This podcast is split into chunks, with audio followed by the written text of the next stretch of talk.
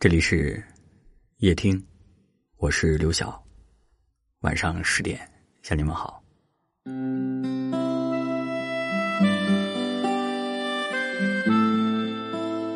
我在网上看到一个这样的问题啊：你是在哪一个瞬间坚定的要和眼前的这个人共度一生的呢？有人说，在产房经历九死一生的阵痛之后，终于听到女儿的第一声啼哭，于是抬头看了丈夫一眼。只见丈夫满脸眼泪的望着她，眼里满是心疼。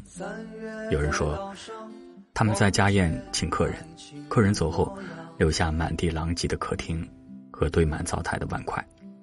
她拖着疲惫不堪的身躯走向厨房，却发现灶台上贴着一张纸条，上面写着：“碗筷洗好了，累了要早点休息，明早给你带早餐。”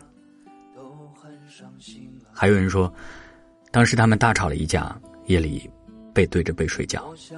半夜，她翻身差点滚下床，丈夫比她反应还快，一把把她抱回去，搂在怀里继续睡。这些事情都是寻常生活当中很小的细节，但也往往是这些细节成就了一段段爱情或婚姻的佳话。以前总觉得，爱一个人必须要惊天动地、轰轰烈烈，要玫瑰，要红酒。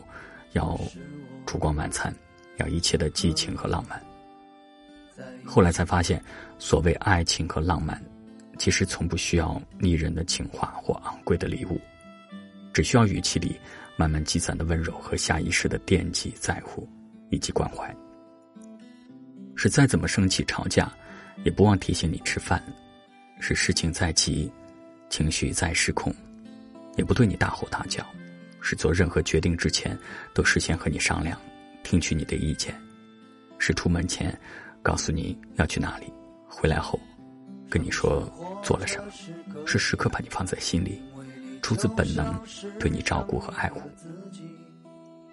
张小娴曾说过，每个女人都会沦陷于男人下班捎回家的那碗热汤，其实不是汤多好喝，而是原来你把我放在心上。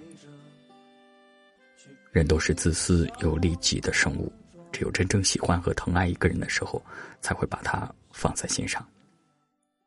愿你一直是某个人的心上人。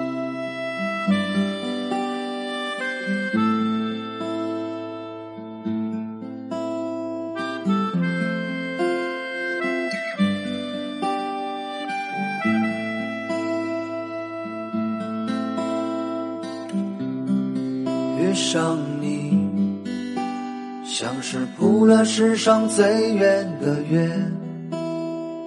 三月在岛上忘却爱情的模样，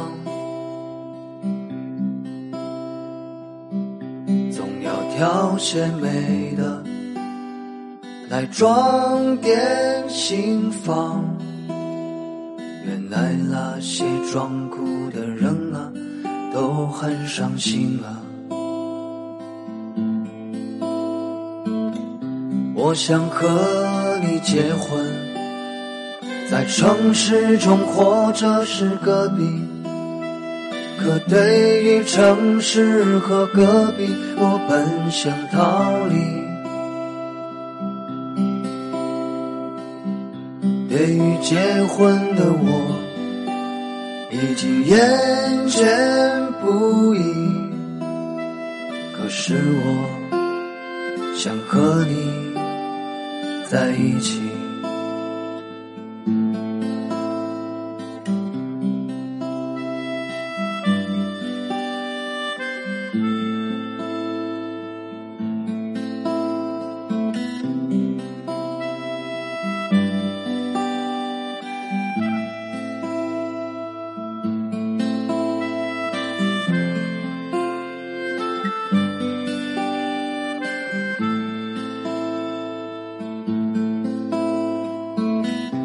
城市或者是隔壁，因为你就像世上另一个自己。八月有太阳，我竟不再流浪。为你精心准备着，去披上红妆。那些假装伤心的人啊，也有爱人啊。城市或者是隔壁，因为你就像世上另一个自己。八月有太阳，我竟不再流浪。为你精心准备着，去披上红妆。那些假装伤心的人啊，也有爱人啊。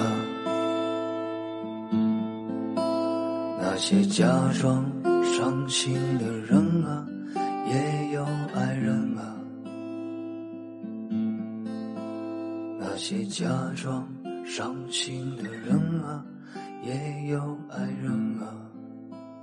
感谢您的收听，我是刘晓，